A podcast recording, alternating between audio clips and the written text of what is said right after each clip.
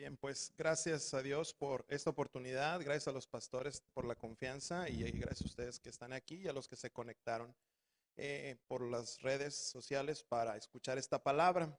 Antes de iniciar, oramos dando gracias a Dios y que no seamos nosotros, no sea yo, no seamos, no sean ustedes, sino que sea la palabra de Dios dando su fruto a su tiempo en nuestros corazones brotando. Padre, te damos gracias porque Hoy es un día maravilloso, es un año eh, espectacular, papá. Creemos que tu palabra tiene el poder de hacer crecer en nosotros toda clase de, de, árbol, papá, que dé fruto a su tiempo, bendiciones en nuestras vidas. Podemos ver el fluir del río de Dios en nosotros. Papá, te damos gracias por tu palabra, porque cambia nuestro ser por completo, nuestros pensamientos, nuestras palabras mismas, Dios, y nuestros actos por completo. Gracias, confiamos en ti y en el poder de tu palabra, papá. En el nombre de Jesús. Amén.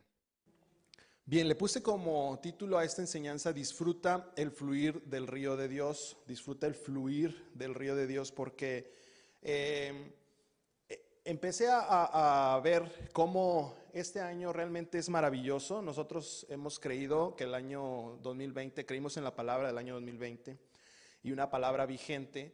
Y este año la palabra de eh, el río o el fluir, el año del, del, fluir del río de Dios.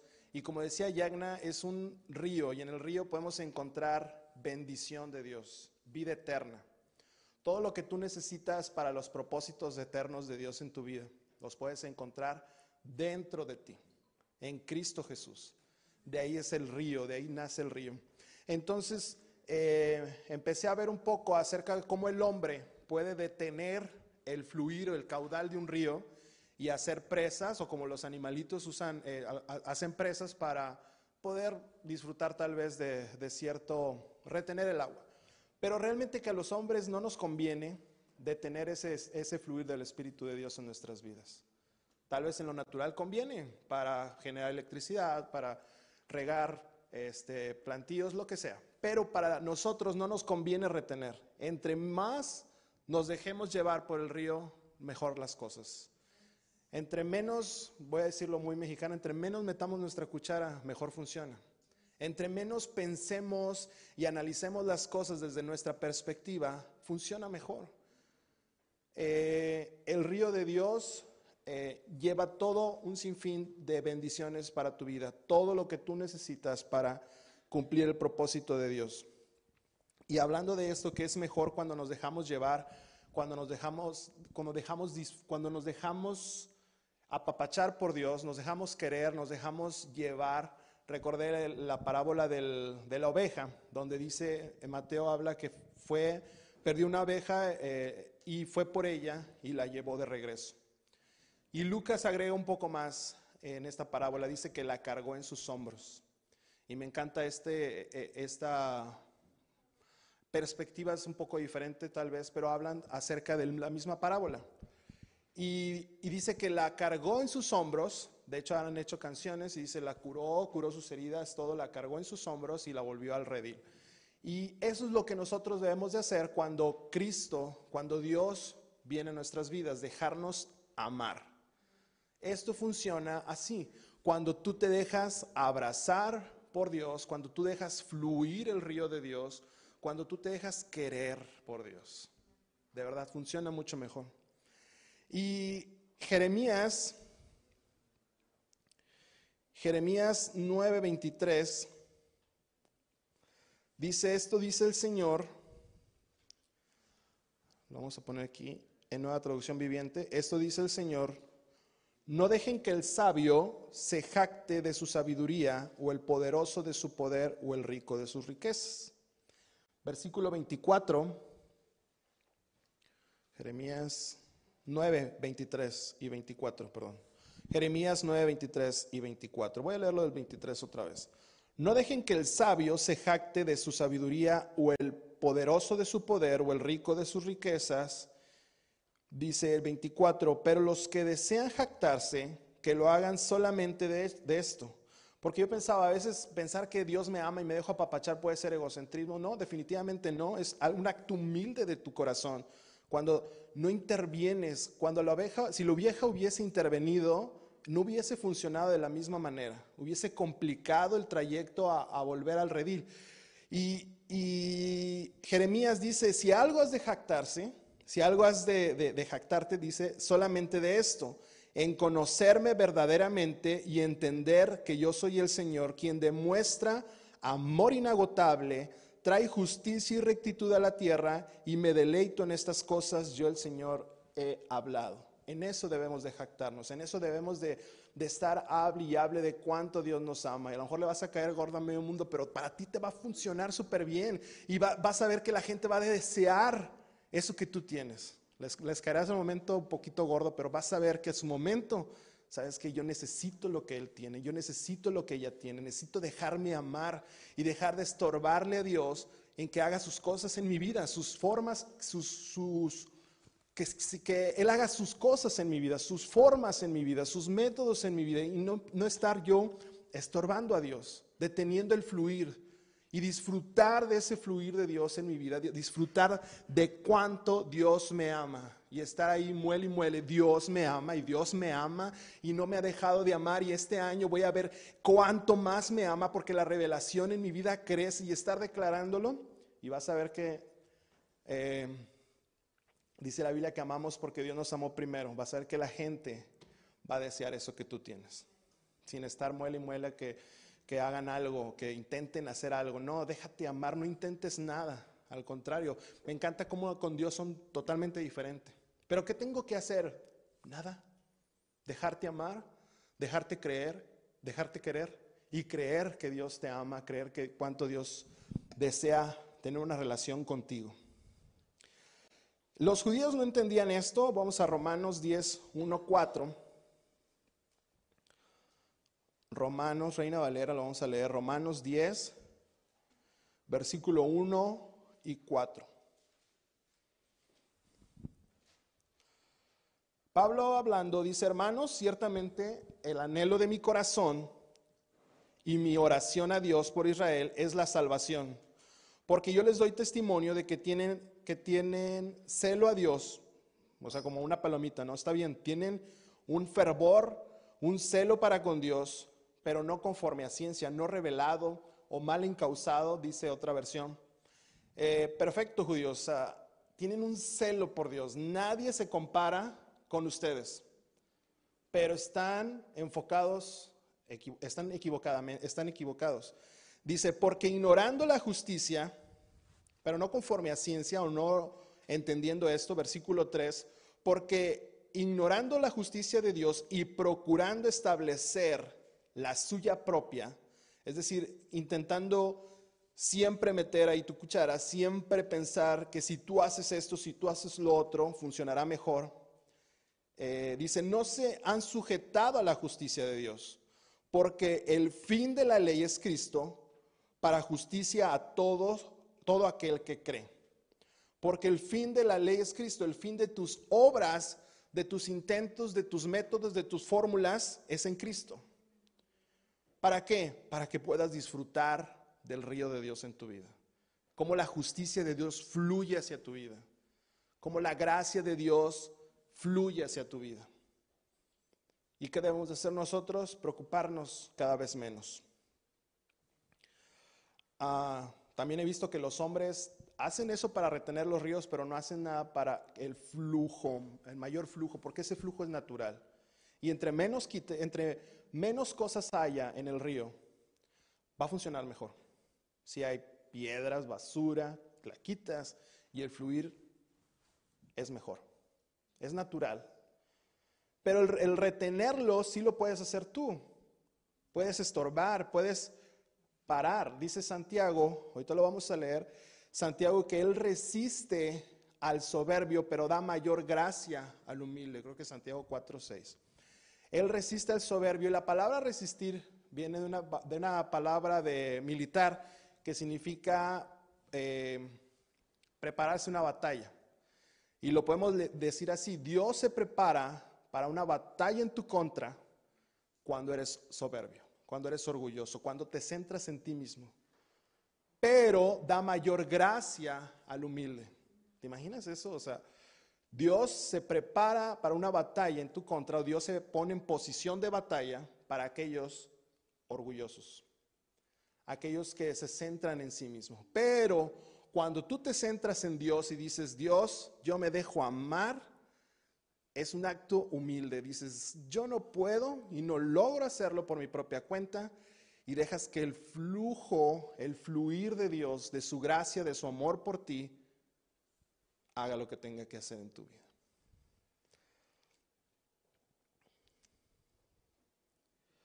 Y lo que vemos aquí con los judíos es que un mal entendimiento, un mal, una mala comprensión del amor de Dios, de la naturaleza de Dios en nuestras vidas, impide ese fluir para con nosotros.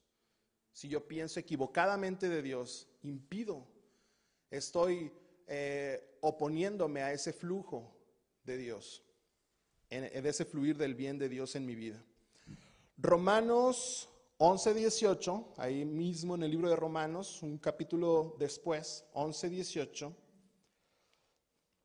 eh, Pablo sigue en el mismo contexto y habla cómo a través de la desobediencia de los judíos permitió que la bondad de Dios se extendiera hacia los gentiles. Y dice, así que no se jacten de, de haber sido injertados para reemplazar a las ramas, habla de los judíos, que fueron arrancadas Ustedes son solo una rama, no son la raíz. Gloria a Dios porque no somos la raíz. No nace de mi entendimiento, nace de Jesús dentro de mí, ese fluir. No solamente soy algo, alguien que está ligado a Cristo, solamente somos alguien que hemos sido abrazados por la bondad de Dios, hemos sido apapachados por su gran amor, pero no es la raíz, mis actos no son la raíz, mis, buenos pensamientos, mis buenas intenciones y mis mm, actos más maravillosos no son la fuente de todo este bien. ¿Por qué estoy disfrutando de todo este bien? Ah, porque me porto bien y saco buenas calificaciones y porque hago y deshago y porque empiezo y termino. No, no, no, es el fluir de Dios en ti que te permite disfrutar en esta vida y, reinar en esta vida. Sacar buenas calificaciones, tener lo mejor eh, en el trabajo, disfrutar de tu familia, de momentos maravillosos en tu vida y que no terminen los días y el año y quejas y quejas de que este año fue de lo peor. No. Fue maravilloso el 2020 porque Cristo habita en nuestros corazones. Vimos la manifestación del bien de Dios en nuestras vidas porque es Cristo en nosotros. Él es la fuente.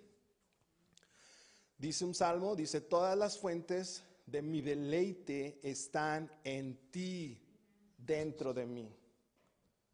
¿Sí? Él es, es Jesús la fuente.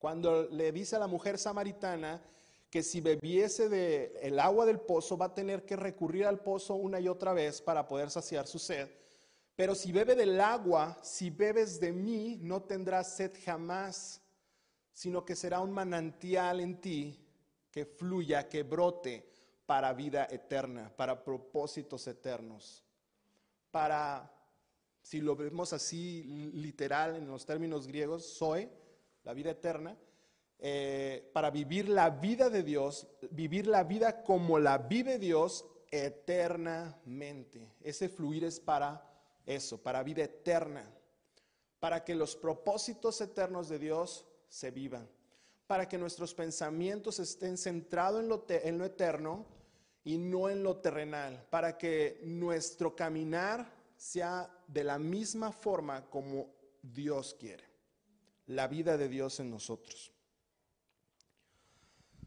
Vamos a 2 Corintios 4, 7.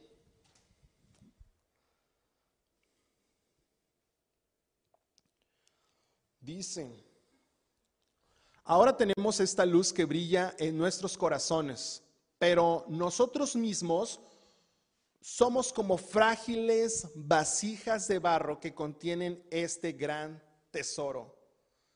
Esto deja bien en claro que nuestro gran poder proviene de Dios y no de nosotros. Recuerda, somos solamente una pequeña, una rama, pero tiene el poder de dar fruto porque estamos ligados a la raíz.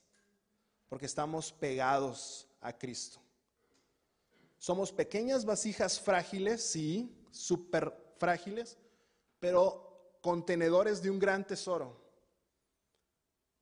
Frágiles, pero fluye un río en nosotros, poderoso. Tiene el poder de mover montañas, de mover cualquier problema y situación, cambiarla en tu vida para que des gloria a Dios. Y no proviene de ti, proviene de Dios en ti. Solamente somos barros, barro, en manos de Dios, somos pequeñas vasijas frágiles, somos ramas, pero estamos en la mejor raíz que es Cristo, ligados a la mejor raíz que es Cristo.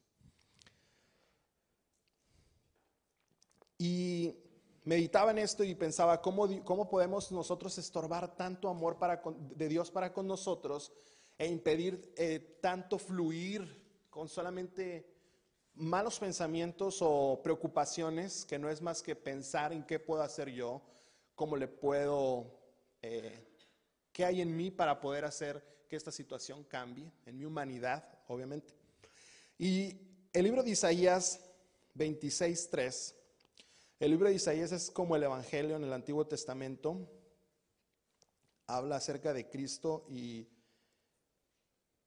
y habla voy a leer el 26.3.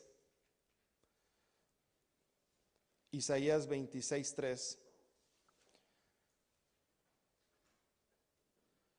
Dice, tú guardas en completa paz aquel cuyo pensamiento en ti persevera porque en ti ha confiado.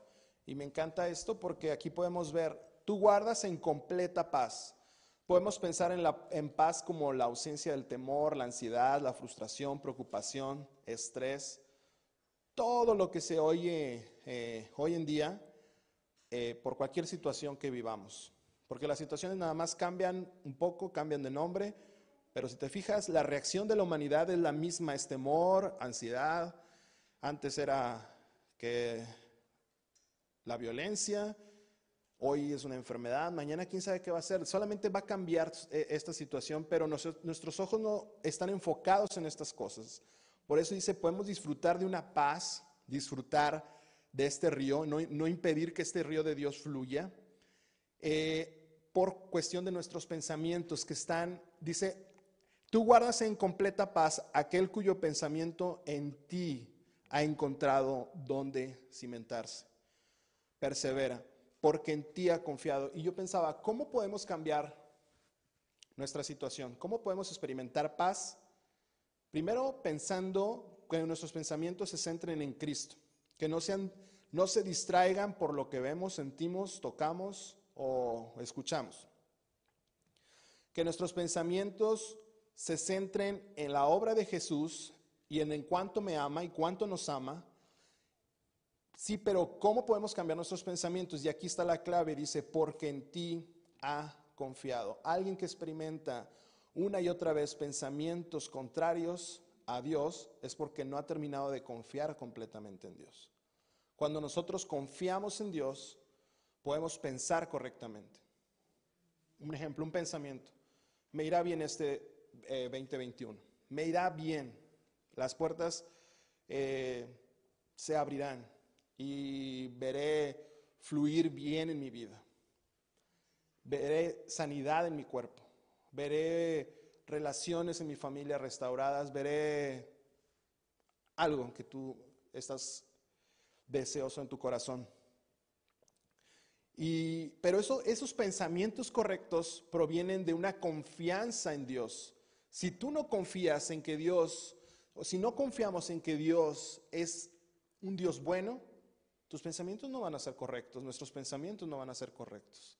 Y en lugar de correr a Dios, vamos a alejarnos de Dios como Adán. Tenía miedo porque pensaba que Dios lo iba a castigar. Cuando cometió su error, dice, tuve miedo y me escondí, me sentí, me vi desnudo, me, me sentí avergonzado, tuve temor y me escondí. Él estaba pensando equivocadamente de Dios. Cuando Dios vino con bondad, y oportunidad para que Adán confesara su error, él se cerró y detuvo la bondad de Dios para con él. ¿Cómo podemos cambiar nuestros pensamientos? Confiando en Dios. Cuando yo confío en que Dios es bueno para conmigo, yo puedo tener toda clase de buenos pensamientos y eso me permite experimentar paz. Eso me, permite experimentar en medio de la dificultad eh, situaciones buenas de parte de Dios, ver el fluir de Dios en mi vida. Colosenses 3.2, lo voy a leer en, en Reina Valera. Poned la mira en las cosas de arriba, no en las de la tierra. La Biblia amplificada dice, y pongan sus mentes y manténganlas concentradas en lo que está arriba, en las cosas superiores, no en las cosas que están en la tierra. Llena tus pensamientos, en la de Passion dice, llena tus pensamientos con las realidades celestiales y no con las distracciones del reino natural. Sí es verdad que vamos a vivir en esta tierra pero muchas cosas compiten por tu atención para que centres tu confianza en esas cosas. Los métodos humanos, las eh, técnicas, los, muchas cosas compiten para que les prestes la atención debida. Y Dios dice, no, llena tus pensamientos con las realidades celestiales y no con las distracciones del reino natural. Y me encantaba cómo Ibrahim en una predicación decía, no puedes vivir en esta tierra sobriamente. Necesitas ser lleno del vino de Dios. Cuando estás sobrio, estás tan atento de todo lo que sucede que no te das cuenta que está el fluir de Dios, está queriendo fluir en tu vida y tú estás centrado en un pequeño problemita. Lo haces tan grande que no logras ver el amor de Dios en tu vida. Y eso le pasó a Marta en el, en el pasaje cuando Jesús, cuando muere Lázaro, y le reclama, Jesús, si hubieses estado aquí, mi hermano no habría muerto. Marta empezó a hacer un diagrama ahí de flujo y decía, si Jesús estuviera aquí, mi hermano no había muerto. Y Jesús le dice, pero yo soy la resurrección y la vida. Sí, mi, mi hermano va a resucitar en el día postrero. No estaba entendiendo que Jesús tenía el poder de cambiar su situación si ponía su confianza plena en él. Porque le dicen, Marta, ¿no te he dicho que si crees verás la gloria de Dios? ¿No te he dicho que si confías en mí y en la bondad de Dios representada en mí, en la gracia de Dios representada en mí, verás el fluir de Dios en tu vida?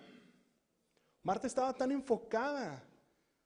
Marta hubiera sido una buena programadora en el día de hoy porque hizo todo su algoritmo de todo. Jesús, en mi hermano, tres días ya huele feo y no se puede.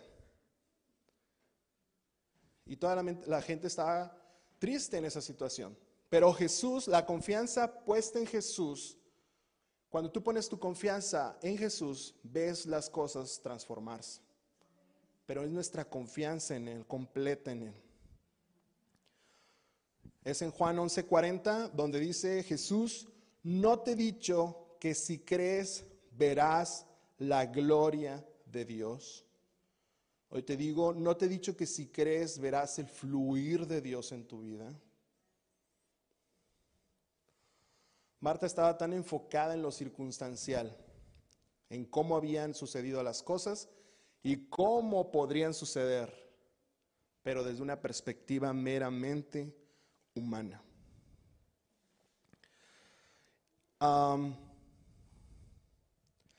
Por eso debemos guardar nuestro corazón, Proverbios 4, 23 y 27. Recuerda esto que, hizo, hizo un poco de eco en mi corazón. No puedes vivir en este mundo sobriamente, tan atento a las circunstancias y viendo cómo, los, cómo cambian las cosas en este mundo, las noticias te la presentan necesitamos del vino de Dios, necesitamos de, de Dios en nuestras vidas, que fluya en nosotros. Antes de ver Proverbios, Colosenses 3, 3, ahí mismo dice, alguien que ha muerto esta vida ha nacido de nuevo y su vida está escondida en Cristo. el fluir de Dios está en Cristo Jesús. Y para no distraernos, no dejarnos llevar por este mundo, dice Proverbios 4, 23, 27, sobre toda cosa guardada, guarda tu corazón porque de él mana la vida. Guarda tu manantial y cuida que no se contamine, cuida que no sea estorbado con pensamientos equivocados a causa de una desconfianza en Dios. Mateo 15, 11 dice que lo que contamina al hombre es, es lo que sale de él. Y voy a hablar de las palabras y de nuestro corazón. Un pensamiento equivocado o centrarnos en un pensamiento equivocado va a hacer crecer una situación que tal vez es muy pequeña, pero la va a hacer tan grande que va a estorbar el fluir de Dios en nuestras vidas. Pero cuando, cuando soltamos una palabra, ahí estamos sembrando ya algo incorrecto o algo muy bueno. Y la Biblia dice en Proverbios, puedes ponerlo 6.2, creo. Ah, sí. Te has enlazado con las palabras de tu boca y has quedado preso de los dichos de tus labios.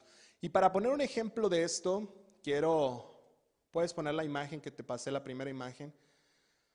Esto es un ejemplo muy ilustrativo.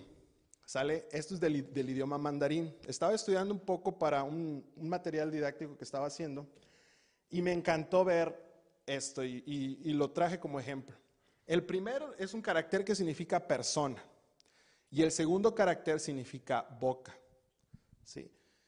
Y la Biblia nos enseña que tengamos cuidado con nuestras palabras, porque nuestras palabras pueden generar, nuestra boca tiene un poder eh, grandísimo que puede hacer que quedemos enlazados, o puede también que para mal, o que quedemos guardados para el bien de Dios. Puedes poner la siguiente. Cuando la persona está dentro de este carácter, crea una nueva palabra que significa prisión. Y eso es lo que nos dice Proverbios 6.2. Podemos quedar enlazados con los dichos de nuestra boca, pero yo también puedo decir, este año me irá bien y yo construyo algo que va, que va en contra de todo lo que dice el mundo. Pero yo también puedo decir, me va a ir súper mal este año. Y es un pensamiento y la raíz es una desconfianza en Dios y eso me va a tener cautivo y no me va a permitir experimentar. Y aunque yo quiera acceder a las oportunidades, aunque yo quiera intentar hacerlo, mis palabras me han, me han hecho prisionero y me, he quedado atrapado y no he podido y, no, y, me va a impedir abrazar eh, oportunidades en esta vida o buenas cosas en nuestra vida. Tus palabras son muy importantes. Primero está nuestra confianza plena en Dios y pensar correctamente y confesar con nuestra boca el bien de Dios en nuestras vidas. Confesar la palabra de este año en nuestras vidas y no cansarnos de decirlo una y otra vez. Y no es el hecho de que sean palabras mágicas como tal, no, es que reflejan tu confianza, tu fe, en quién está puesta tu fe y tus pensamientos. Y eso no va a permitir que distracciones vengan porque vas a quedar guardado en la palabra de Dios o vas a quedar guardado en tus propias palabras. Yo prefiero quedar guardado en la palabra de Dios que quedar guardado en mis propias palabras, en, las humanas, en la que todo el mundo habla.